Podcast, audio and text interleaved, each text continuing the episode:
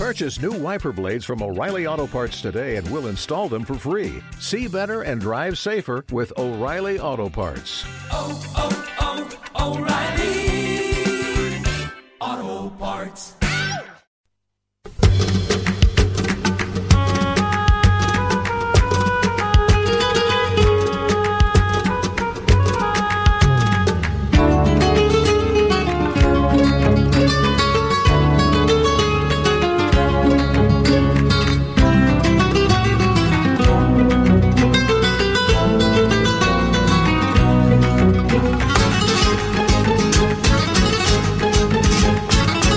...107.8... Radio Copla.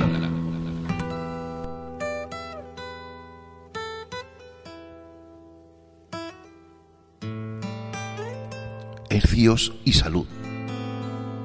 Un programa dirigido por José Romero. Aquí y ahora en la 107.8 en Radio Copla.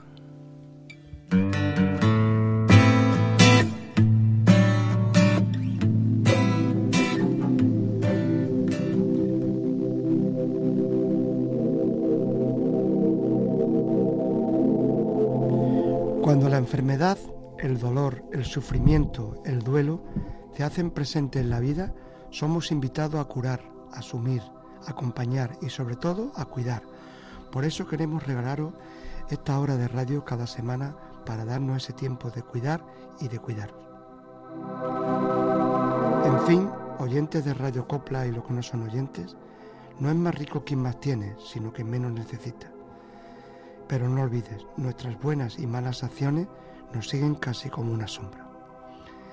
La radio es un medio que nos informa, nos entretiene, nos emociona, nos forma y también nos aporta muchísimo nuestra lengua. Estamos en Radio Copla 107.8 FM en vuestro programa de Hercio y Salud, Momento para Cuidarte. Bueno, pues buenas tardes. Ya cambiamos de mes, estamos en el mes de abril y hoy es jueves santo, 6 de abril y en primavera. Bueno, desde nuestra emisora, desde nuestra emisora Radio Copla y desde nuestro programa, eh, queremos compartir un ratito, una horita con vosotros, este jueves santo, con todos vosotros.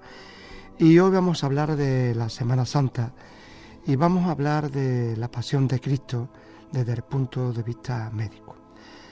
La Semana Santa en Andalucía es una conmemoración anual cristiana de la pasión, muerte y resurrección de Jesús de Nazaret. Es una de las, de las expresiones más genuinas del sentir cristiano andaluz. Supone un fenómeno de carácter sociocultural, turístico y económico de gran importancia para la comunidad, dando lugar a los más diversos enfoques, desde la más estricta ortodoxia hasta una visión meramente cultural. A través de las procesiones que se realizan en centenares de pueblos y ciudades, organizadas por, por cofradías, se sacan a la calle pasos con imágenes o grupos escultóricos en ocasión de gran valor histórico-artístico, representando escenas de la pasión, muerte y resurrección, acompañada de un cortejo de penitentes, de nazarenos, vistiendo el hábito de cada cofradía, portando cirios, cruces, además de faroles, estandartes, así como mujeres de mantilla y, acompa y acompañamiento musical.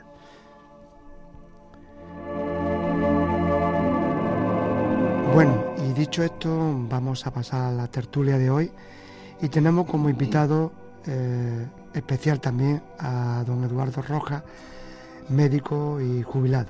Buenas tardes. Buenas tardes, Eduardo. Bueno, Eduardo, ¿por qué no nos ilustra de, sobre la pasión de Cristo y sobre, y sobre, su, punto de, sobre su punto de vista médico, clínico o su punto de vista sobre la, sobre la salud?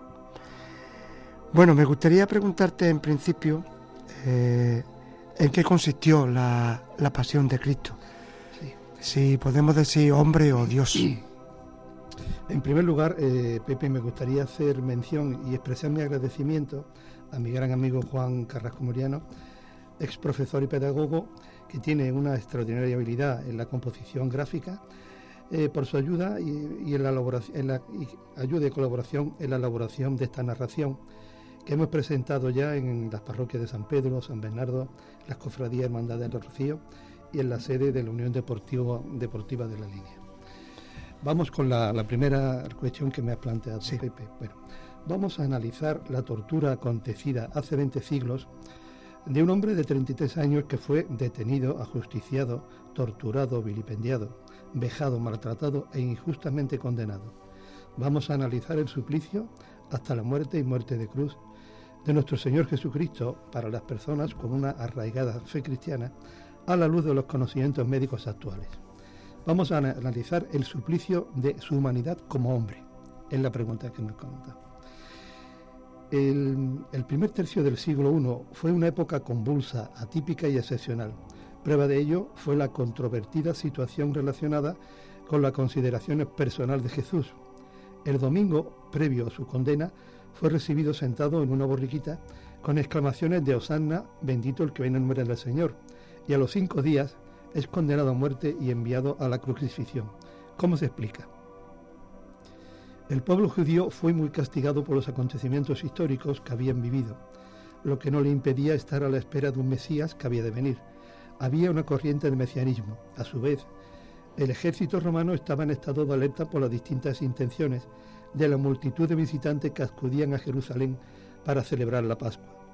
A esta situación se le añadía la animadversión que desde hacía tres años tenía los sumos sacerdotes contra Jesús por distintos hechos, la resurrección de Lázaro, el haber curado a un enfermo un sábado y por la expulsión de los cambistas del templo. La aparición de Judas en esta escena precipitó el juicio y la condena de Jesús durante la celebración de la Pascua. Muy bien. Bueno, Eduardo, y la información que, hay o la información que tenemos en ese proceso, en ese procedimiento, eh, ¿cuál es su fundamento y cuáles son las fuentes de esta, de, digamos, de esta información que, que, tenemos o que tenéis? Obviamente, como solo se puede hacer este análisis de carácter, con carácter retrospectivo, tenemos que apoyarnos en diversas fuentes documentales, sobre todo los evangelios sinópticos, los historiadores romanos, el Talmud judío, los documentos X, autores no cristianos y en la síndone o, o sábana santa de Turín, a pesar de que hay controversias en su significado. Pero una cosa sí es cierta, ninguna controversia o tergiversación sobre la existencia, veracidad y autenticidad de la sábana santa pueden impedir que se haga una reinterpretación de sus hallazgos y de los referidos por las fuentes documentales previas a la luz de los nuevos conocimientos actuales de medicina. Su tormento duró unas 16 a 18 horas. Me ha parecido oportuno añadir mi humilde opinión médica sobre las posibles causas de su muerte añadidas a las de las fuentes documentales ya referidas. Bueno, ¿y em, en qué momento em, nos encontramos desde el, desde el punto de vista social o sociopolítico y religioso en esa mm, zona geográfica? Pues para entender mejor la interpretación de los acontecimientos, hallazgos y signos clínicos, referiremos brevemente la, la realidad que rodeó a Jesús. Desde el punto de vista geográfico vivió en la región de Galilea y de Judea. Cronológicamente, cronológicamente estamos en el año 783 romano, día 14 de Nisan, en el 6 a 7 de abril del año 33 de nuestra era. Desde el punto de vista histórico, señalaremos los lugares y edificios conocidos como el Templo de Jerusalén, la Fortaleza Antonia, el Calvario, y que nos dan una idea del trayecto que se vio obligado a recorrer mientras le juzgaban y le paseaban con frío, angustia, ansiedad, sin dormir, beber ni comer, y recibiendo más de un golpe en medio del escarnio y la mofa de los criados de Anás y Caifás.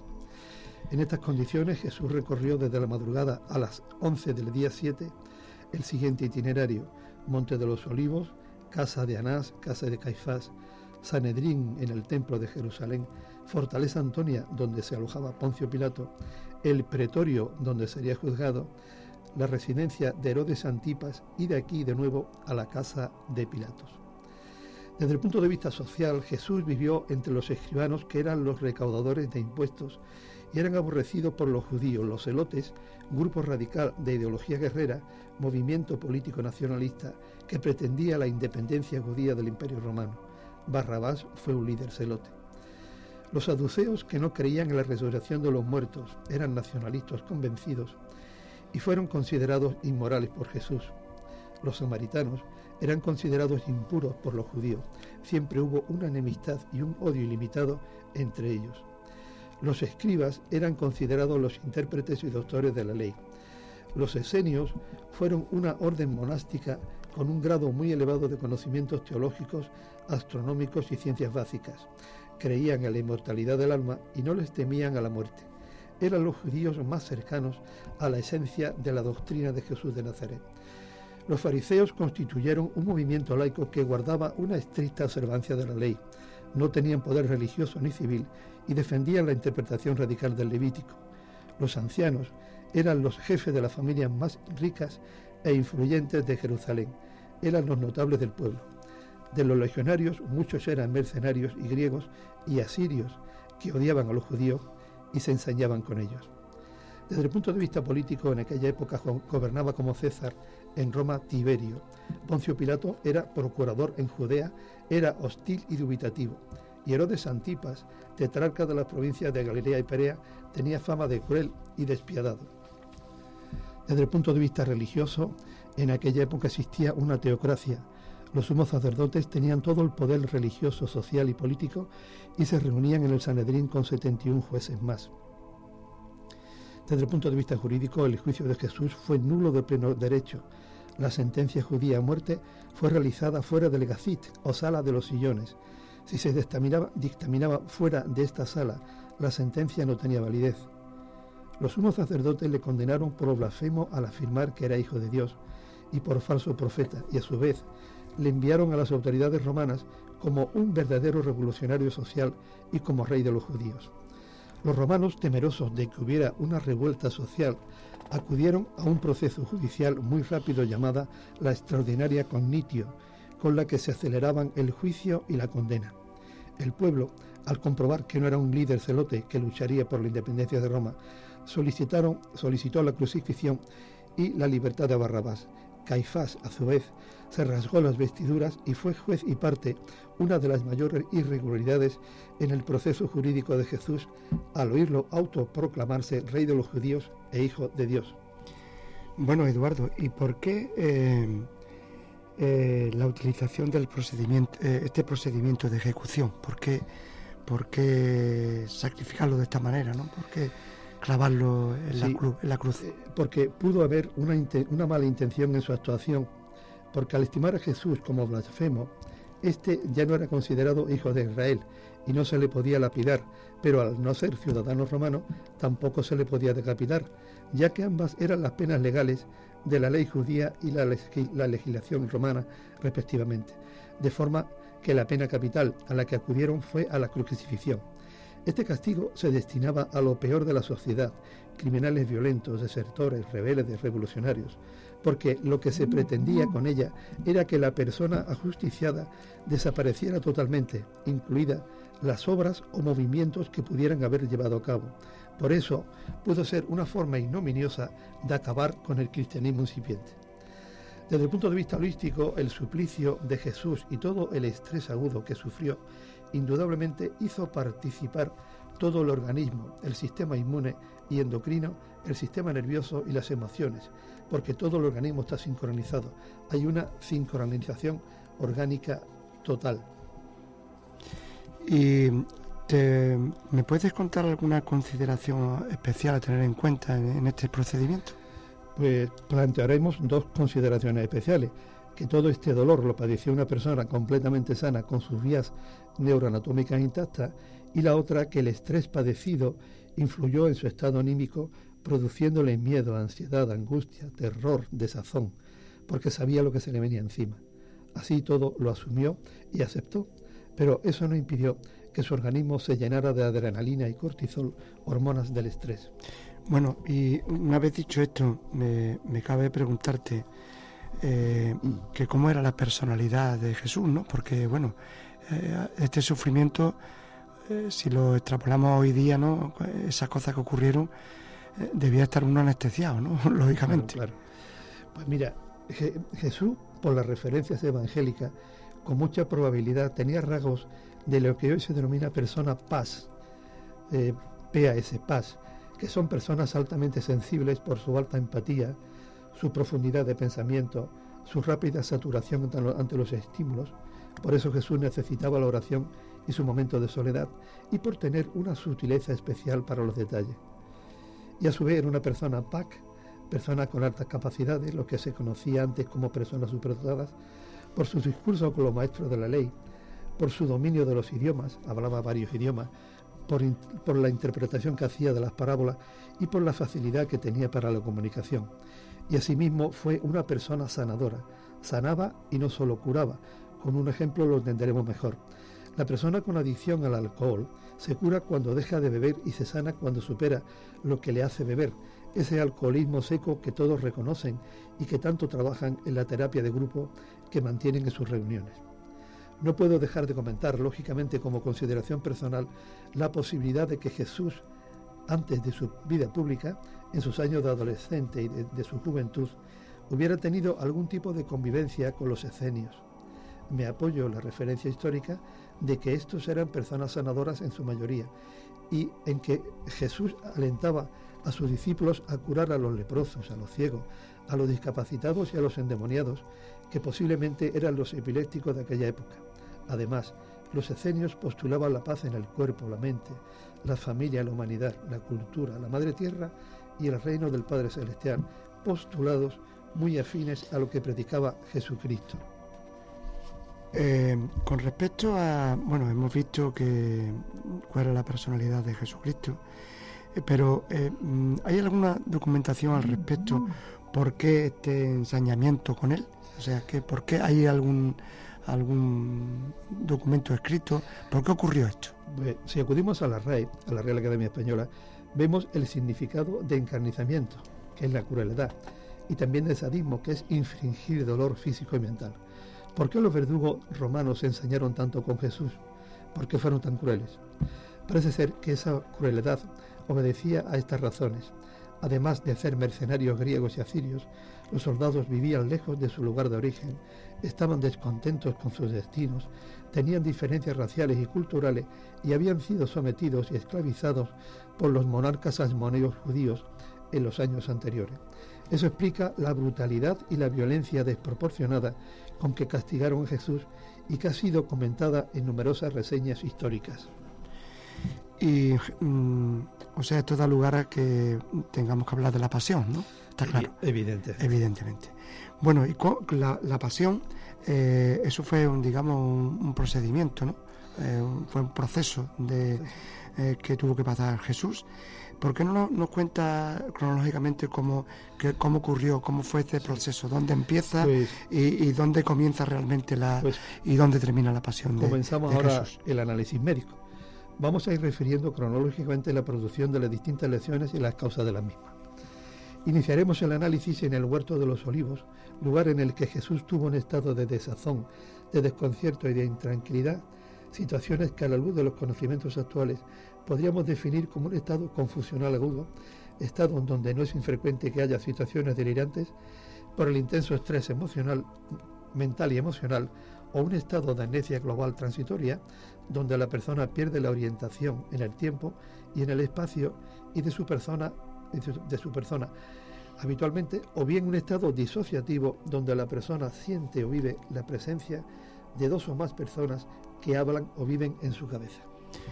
Eh, vamos a ver, eh, yo me cabe una preguntita eh, que, bueno, se lee mucho en la Biblia y dice que Jesús tiene hay indicios de que sudó sangre. ¿Eso científicamente puede ocurrir? Posteriormente de, de, lo que estamos relatando, los evangelios nos dicen que en su estado de postración tuvo sudores de sangre. Esta condición se conoce en medicina como hematidrosis y se produce porque los folículos pilosos están muy cerca de los capilares sanguíneos en la dermis y por el intenso estrés llegan a inundar de sangre el folículo piloso de forma que ésta sale por el poro a la piel, produciendo un sudor de sangre. Esta situación se ha referido en personas que sabían que iban a ser torturados o ejecutados en un corto plazo de tiempo. Entonces, cuando tú dices eh, que sudó sangre, o sea, eh, científicamente es real, es real. Eh, eso hoy, hoy día ¿cómo lo podíamos definir? ¿Cómo podíamos definir? Bueno, eh, ya, ya el nombre científico médico. Porque date cuenta que en, aquellos tiempos, claro, eh, no, no había no había ese adelanto médico que hay hoy, ¿no? Bueno, eh, claro, yo, yo creo que ya con la observación que creo que fue, no sé, eso, San Lucas o San Juan me parece, eh, eh, ya con, con esa observación eh, nos vale porque realmente la comprobación ha sido posterior, obviamente. Claro. Tú ten en cuenta que lo que estamos analizando tiene un carácter ficticio. Ficticio significa donde la imaginación del autor eh, está presente, Claro. ¿no? que pod- ha podido ser real, pero mm, en base a todo lo que conocemos, pero que también hay la, eh, ficticio es añadir algo más, ¿no? Claro. Es como algo de ficción, pero que, que aquí tiene mucho de, de realidad, como iremos viendo. Muy bien. Y bueno, cuando hablamos de azote, eh, eh, ¿por qué lo azotan? Y, y- y- Sí. y- y claro, y, qué consecuencias físicas y reales a nivel salud, a nivel médico, eh, tu- tuvieron esos, esos, azo- esos azotes? Pues sí, pues mira, una, una vez detenido y tras ser interrogado por Pilato por primera vez, este, a no considerar el delito alguno, ordenó la flagelación para de alguna forma calmar a la muchedumbre. El suplicio aumentó de intensidad porque los azotes sucesivos rompieron la piel. Se piensa que Jesús pudo recibir hasta 100 latigazos.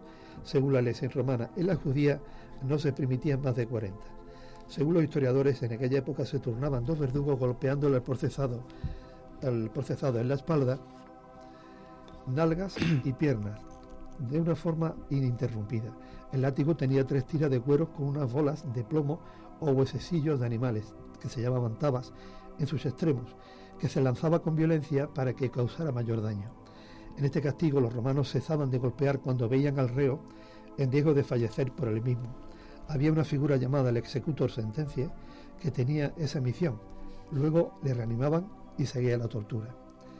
Este suplicio produjo en Jesús numerosas contusiones y desgarros en la piel, el tejido subcutáneo y los músculos de forma que se producían hematomas, a veces tiras de piel desgarradas, posiblemente un derrame pleural, líquido en la pleura, que es una capa que rodea los pulmones, y puede que fracturas costales por los golpes sostenidos. No se puede descartar que una de esas probables fracturas le originara un neumotoras, que es la entrada de aire en la caja torácica por lesión de un pulmón, de forma que el tejido del mismo se encoge y queda como un muñón, produciendo una dificultad para respirar, término médico conocido como disnea.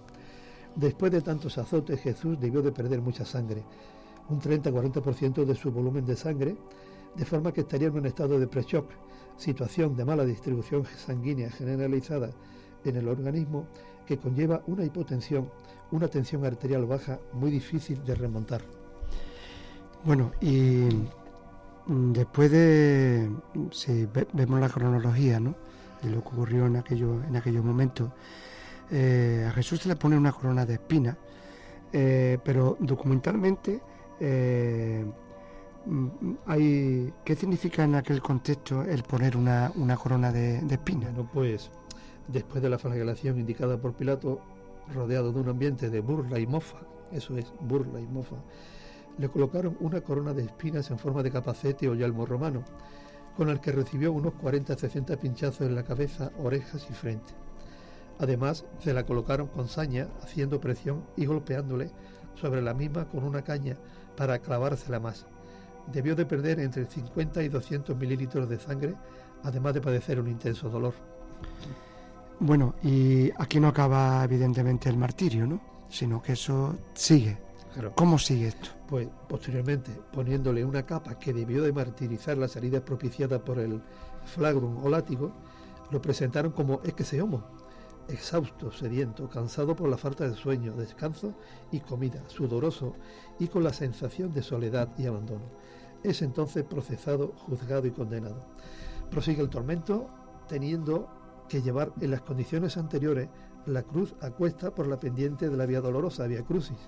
Se piensa que solo llevaba el madero transversal llamado patíbulo, que pesaría unos 35-40 kilos, y que Jesús llevó la cruz latina en forma de T y no una cruz en forma de letra griega Tau. También era costumbre que los reos llevaran la cruz en procesión atados por cuerdas. Jesús anduvo hasta el Gólgota unos 600 metros, 1200 pasos, en una cuesta pronunciada y por un terreno pedregoso, irregular y sinuoso, rodeado de gente que le dificultaban el paso, le ofendían, le ridiculizaban, le ridiculizaban y le escupían. Se cayó en varias ocasiones seguramente por el agotamiento y el estado de pre-shock en el que indudablemente se encontraba. Estas caídas le produjeron erosiones en las rodillas y quizá alguna lesión ligamentosa o en la rótula, así como alguna herida facial en la cara, al ir atado a la cruz y no poder esquivar el golpe en la cara. Y también aumentaron la posibilidad de un neumotoras si ya existían lesiones costales previas originadas en la flagelación. Obligaron a Simón de Cirene a llevarle la cruz porque tenían prisa por terminar la ejecución, antes de la llegada de la tarde de un día que era la víspera de la Pascua judía, y con las caídas se enlentecía la llegada al Calvario. Además, pasado el atardecer, las leyes judías prohibían la ejecución de las condenas. Durante todo este tiempo Jesús padeció también el tormento que le supuso el roce de la corona de espinas y la cruz en su espalda, cabeza y cuello. El cuero cabelludo es un tejido muy irrigado, con numerosas arteriolas que no se retraen con otros vasos arteriales, como otros vasos arteriales, de forma que la coagulación es más dificultosa y el sangrado más frecuente. En este estado de sufrimiento continuo y de total desamparo, llega al Calvario donde le espera un nuevo tormento. le despojan de su vestidura y le empujan para colocarle en la parte vertical de la cruz, estipes. Jesús debió de padecer un dolor insufrible en las dos veces que le desvistieron por el roce de las heridas y por el desprendimiento de las costras que se debieron formar en su espalda y en su toras a consecuencia de las heridas previas. En la crucifixión se emplearon clavos de 13 a 18 centímetros de longitud piramidales. Parece ser que debieron de clavárselos en la muñeca al final del cúbito y el radio, porque de otra forma se hubieran desgarrado las palmas de las manos con el peso del cuerpo.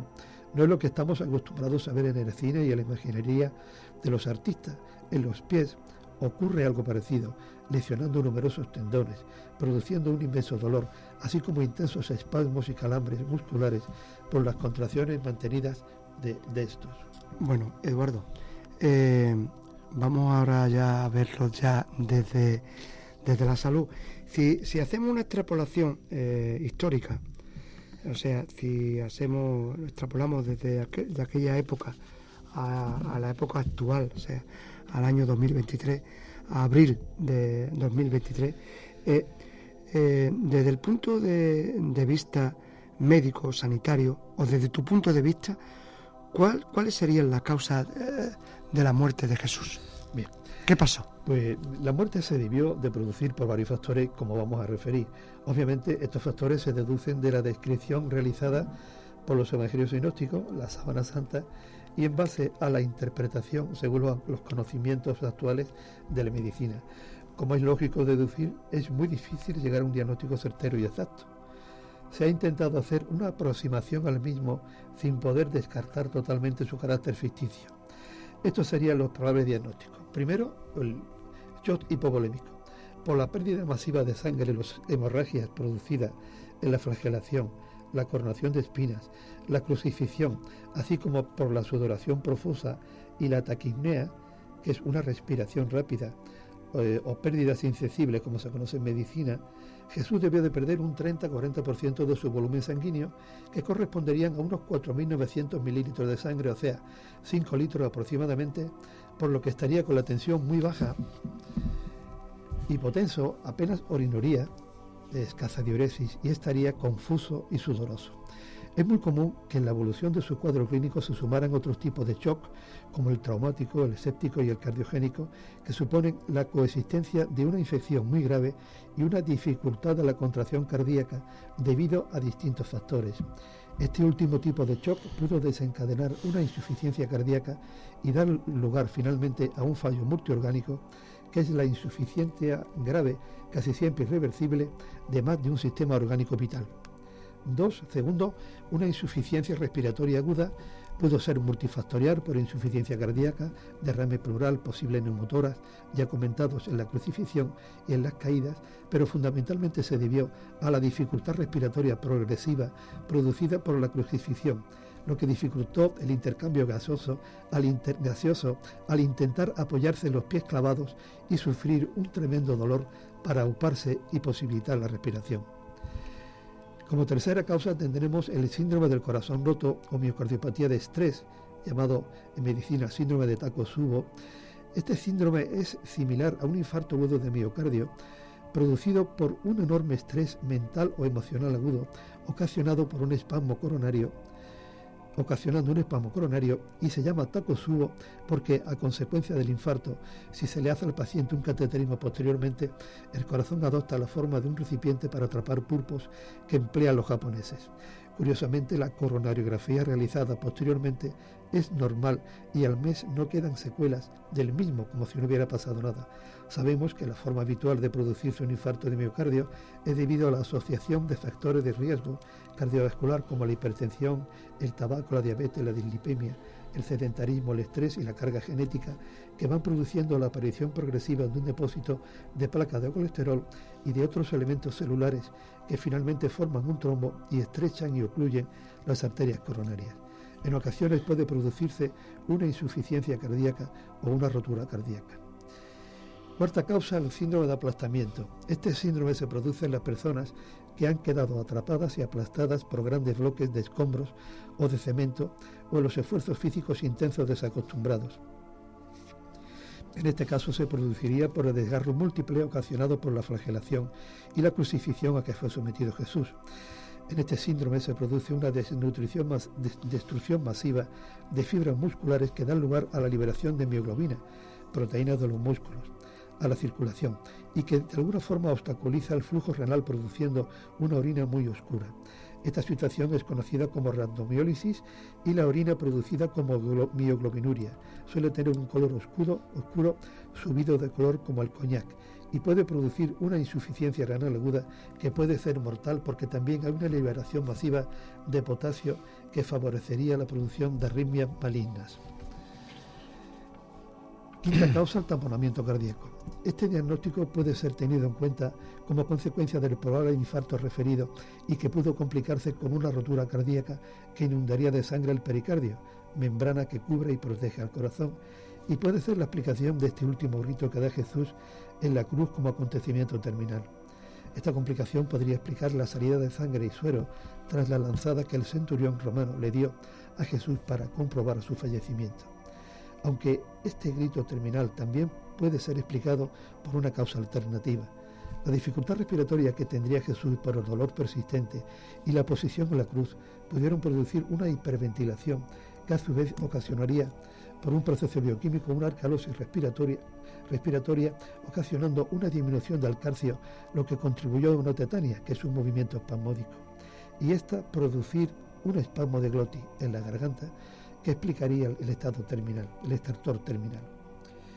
Sexta causa una coagulación intravascular diseminada producida por el enorme destrozo muscular y afectación de numerosos vasos sanguíneos con lesión marcada del endotelio, con lo que se produce una liberación a la sangre de sustancias que favorecen esta situación y que básicamente producen microtrombos por todo el cuerpo y que alternan también con hemorragias diseminadas. La sangre se hace muy líquida. Bueno, Eduardo, si si pudiéramos, eh, en aquellos tiempos, en aquel momento, no había ningún laboratorio, ¿no? Ni, de hematología, ni de, ni de bioquímica. Pero si hacemos una regresión y, pudiésemos trasladarnos eh, a la época actual y pudiéramos realizar una analítica, eh, pues, ¿qué, resultado pues tener? Pues muy probablemente Jesús hubiera tenido esta analítica antes de su muerte hubiera tenido una velocidad de sedimentación, una PCR y una porocarcitonina altísima, tendrían los leucocitos, los glóbulos blancos altísimos por encima de 20.000, tendría la, sangre muy baja, o sea, tendría una, una menos de la mitad, una hemoglobina muy baja, un hematocrito muy bajo, las plaquetas estarían por debajo de 100.000, el calcio lo tendría bajo, las transaminasas que todos sabemos que son las enzimas del hígado estarían muy, muy aumentadas, la CPK tendría una enorme elevación por la destrucción de las células musculares la coagulación tendría un tiempo de protrombina, que son términos técnicos, y la, tromboplastina muy, muy disminuida, un fibrinógeno muy, muy disminuido y un potasio también por destrucción de células musculares muy, muy elevado. O sea, actualmente esa analítica, ¿qué nos diría? Pues un estado muy grave, para terminar un pronóstico infausto, un pronóstico, una persona muy, muy grave, eh, muy traumatizada con mucha muchos traumatismos y prácticamente rozando la muerte, ¿no? Para terminar prácticamente. Vale. eh, bueno, si, si pudiéramos eh, eh, mm, decir que bueno que, que Jesucristo hubiera sobrevivido, ¿no? O de haber sobre- de sobrevivido Jesucristo, eh, ¿qué, qué, digamos qué secuela, qué consecuencias hubiera tenido, qué, cómo, cómo Sí, pues mira, posiblemente estas. Una insuficiencia renal por radomiólisis, rotura de fibras musculares, como ya hemos comentado, que hubiera precisado hemodiálisis. Un tétano por las caídas, los clavos, el contacto con la calzada sucia.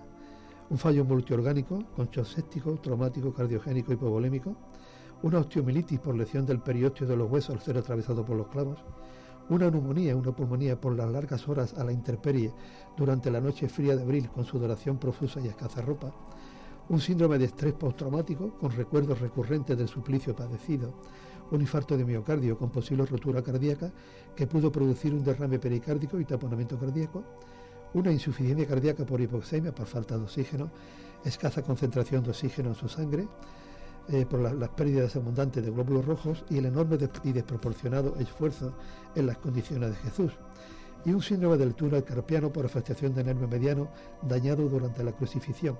También pudieron quedar dañados los nervios radial, cubital y peroneo por la misma causa. Vaya tela, ¿no? bueno, si, si tú te pudieras poner en la piel, en la piel de, de algún sanitario de aquella época, muy difícil, ¿no? Muchos años, ¿no? De aquella época, sí, ponerte en la piel directamente de algún sanitario en aquel momento, ¿no? Eh, bueno, eh, mm, realmente, Pepe, llegan a urgencias llegan Tú- muchos politraumatismos eh, por, accidente, por accidentados también, o sea que esto sí, pero lamentablemente no es infrecuente. Me refiero eh, casos parecidos por, por politraumatismo, no por Ya. este ensañamiento, lógicamente. ya, ya. Pero si tú tuvieses que, que tratarlo, ¿qué- Pues- qué- ¿cuál habría sido tu prescripción? ¿Qué, qué le hubieras prescrito? ¿Cómo- Eh, ¿Qué mira- hubieras hecho tú, Pues Eduardo? pues mira, en este relato, donde la ficción tiene muchos vicios de realidad, me he atrevido a pautar el tratamiento que hubiera precisado Jesús de haber sobrevivido y haber llegado al hospital al final de su suplicio, de su tortura, para que se valore mejor la gravedad de su situación clínica. Posiblemente los intensivistas hubieran completado y modificado este tratamiento. Entonces, él precisaría unos cuidados de enfermería, donde habría que, había que monitorizar todas las constantes, la tensión, la frecuencia, el saturímetro, a- avisar si la tensión se venía abajo, por debajo de 90-50, había que sondarle, medir la diuresis, lo que orinaba, había que intubarlo ¿eh? con una, para mantener un, oxígeno en unos límites aceptables, habría que medir los, med- medir los drenajes de los líquidos pleural y pericárdico, hacerle una hemodiálisis o ultrafiltración, ponerle parina, luego ponerle suero fisiológico glucosado en cantidades adecuadas, hacerle dextrostirolario para ver cómo tenía la glucemia y avisar si tuviera menor de 60 y curar las heridas por turnos aplicando una crema especial Bactroban, Bactroban, aspirar secreciones si precisara una dieta absoluta por hora y dejar una analítica pedida para las cuatro horas siguientes. Y luego, en cuanto a la medicación en UCI, pues furosemida para forzar la diuresis, que urinara más, piperacilina, tazobactam, que es un antibiótico muy potente, omeprazol como protector gástrico, cloruro homófico en perfusión para el dolor, el tremendo dolor que debió de tener, toxoide y gamma-globulina antitetánica, urbazón como antiinflamatorio. Y para el estrés eh, físico orgánico, noradrenalina y dopamina, según pautas, son dro- drogas muy potentes para remontar la tensión, gluconato cárcico, que debiera tener muy bajo, priperan si tenía vómito, albúmina para expandir un poquito el plasma y un protocolo de transfusión masiva que consiste en cuatro concentrados de hematía, cuatro unidades de plasma fresco y un pool de plaquetas. Bueno, eh, en definitiva, con los criterios que tú acabas de definir, con los síntomas y los signos que, que a lo largo de este procedimiento tú has, descrito, y bueno, con digamos con, con el pronóstico y con lo que tú eh, le hubieras prescrito, era es totalmente imposible hacerlo en aquella época, ¿no? Es totalmente. Hombre, o sea, tú ten cuenta que cuenta la cantidad de fármacos que tú has descrito, claro, de signos ¿no? síntomas, Eh, es imposible. Es de- imposible. este de- tratamiento. de- no, no, no, en la, UCI son- hay tratamientos más complejos todavía. Pepe, hay más- Ya, ya, pero digo yo, Pero- lo que tú acabas de definir, Claro, estos criterios, estamos era imposible en aquella época, ¿no? Claro, eh, Extrapolando. ya ves, estamos hablando de una situación ficticia, no de ficción, ¿no? Ya, Que tiene vicio de realidad en el sentido de que hubiera precisado en las condiciones actuales todo esto, pero una situación que, pero tú, es un poco poquito de imaginación, eso que vaya por delante, ¿no? Está claro, ¿no? Entonces el pronóstico, pues el, el pronóstico hubiera sido un pronóstico in- eh, muy grave, eh, infausto, preterminal, digamos, ¿no? Claro. Es una situación muy, muy grave. Bueno, pues ahora vuelte a- mm, mm, vuélvete a poner la piel y imagínate que sales de la sala y, y tienes que contarle a un familiar ese pronóstico. ¿Qué, qué, Ya te digo, qué pronóstico le, le- le hubieras muy- dado? ¿Cómo, muy cómo grave, le hubiera indicado a esa muy familia? grave, que se, hombre, que se eh, prepararan para todo, ¿no? Porque es una situación que llega muy grave, muy traumatizado y con muchas secuelas médicas, si realmente tenía todo lo como comentado, ¿no? Claro. Hablando de una, una situación ficticia, Pepe. Ya. No, esto no, pero yo, en cuanto a, lo- a todo lo que yo he leído y me ha hecho pensar que esto podía ser real, Claro. ¿me entiendes? Pero claro, eso no- nunca, nunca se va a saber. Claro, es lógico. Pero bueno, y, y bueno, eh, eh, ¿y qué certificado médico? ¿Cómo Mira, que- que- te voy a decir, te voy a decir, te voy a decir. ya, ca- ya cabe todo aquí. Hombre, Eh, o sea, si tuviera que redactar, pues ya te he puesto en la piel de cómo yo- decirle. Yo, hubiera, yo hubiera concluido con lo siguiente. Causa inmediata, parada cardiorrespiratoria. Obvio, todo el mundo lo pasa por ahí. Claro. Causa inicial o fundamental, fallo multiorgánico con choque hipo- hipovolémico e insuficiencia respiratoria.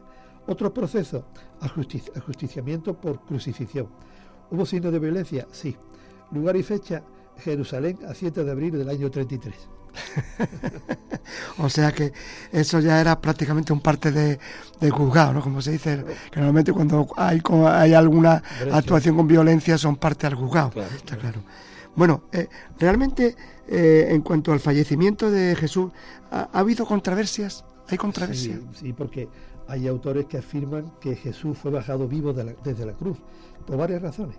Entre ellas la ausencia de livideces en la sábana santa como fenómeno cadavérico post-mortem y también por la ausencia de sangrado masivo por los orificios naturales que se debió eh, producir una vez fallecido, ya que se desactiva el sistema de la coagulación. Alegan también que Jesús, por dificultad respiratoria, hizo una encefalopatía, confusión, por la intoxicación de CO2, de anhídrido carbónico, entrando en un estado de coma superficial y de muerte aparente, y que la lanzada final, y debido al efecto bisel y la altura de su costado, pudo ser más superficial. Estas circunstancias evitaron que los verdugos romanos le fracturaran las piernas para acelerar su muerte, como hicieron con los dos reos que le acompañaron. Bueno, y con los conocimientos médicos actual, los, con tus conocimientos actuales, con lo que, con tus estudios y demás, eh, ¿cuál sería tu opinión de? Pues, pues mira, Pepe, a la luz de los conocimientos médicos actuales, es muy difícil que una persona con la gravedad de las lesiones orgánicas referidas, el inmenso dolor y el terrible estrés padecidos hubiera sobrevivido a este tormento. Bueno, y ya pa- para ir finalizando, eh, me gustaría hacerte dos, dos, dos preguntas, aunque después me gustaría eh, hacer una pequeña tertulia, muy, poquita, porque ya andamos escasos de tiempo. Eh, ¿Qué nos dice la Iglesia Católica en cuanto al mensaje Pues- de, de Jesús? Pues mira, la, la tradición católica sigue considerando que Él vivió y murió para que vivamos. Y para ello nos, nos- nos dejó escrito, Jesús nos dejó escrito, siempre estaré con vosotros, mis palabras no pasarán y tendréis la fuerza necesaria. Bueno, y por último, eh, por curiosidad, ¿no? ¿Cuáles son tus fuentes bibliográficas, Bueno, Eduardo? pues, hombre, aparte de la que hemos comentado, la Semana Santa, lo- los, distintos escritos, también lógicamente magníficos libros recientes, ¿no? Aparte de, lo- de los textos de medicina, de urgencia, de medicina interna, eh, varios de ellos, eh, me, eh, me he apoyado mucho en muy buenos artículos para y libros, por ejemplo, el CCI eh, Jesucristo del doctor José Cabrera, La Pasión de Cristo vista por un médico del doctor Hermosilla, Hermosilla Molina, 42 días del doctor eh, eh, Lorente, Jesús el judío de César Vidal, artículos como La pasión y muerte de Cristo desde el punto de vista médico del doctor Alfonso Miranda, compañero y amigo de aquí de la línea, eh, artículo también detalles médicos que necesitas conocer de la crucifixión de Jesucristo, doctor Truman Davis, La pasión de Cristo explicada por un fisiólogo, doctor Santiago San- Santidirián, y la película de Mel Gibson, La pasión de Cristo. Muy bien. Bueno, Eduardo, y ahora la última pregunta, como colofón. Ya. Eh, ¿por, qué, ¿Por qué has hecho esto tú?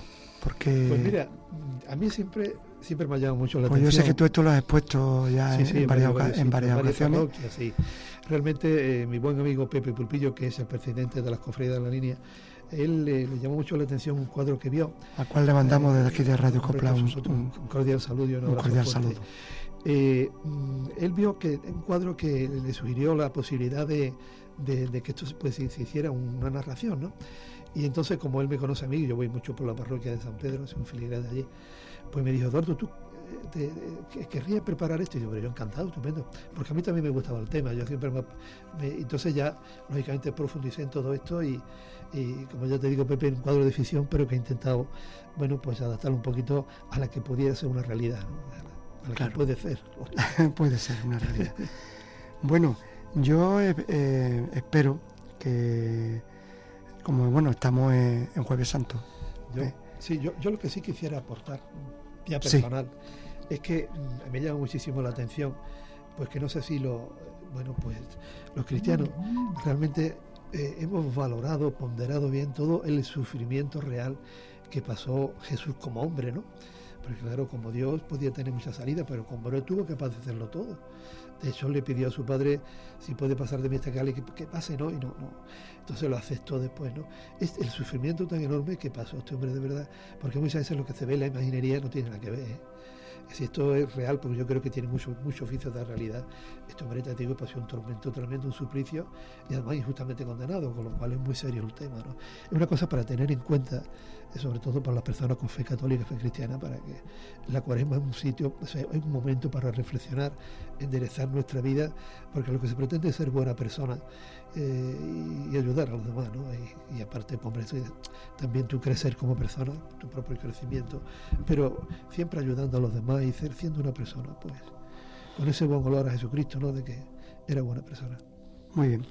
Bueno, pues yo eh, espero que nuestro nuestro oyente le haya sido de- del agrado de bueno de lo que hemos hablado hoy de la pasión de, de Cristo desde el, desde el punto de vista médico, desde el punto de vista de la salud.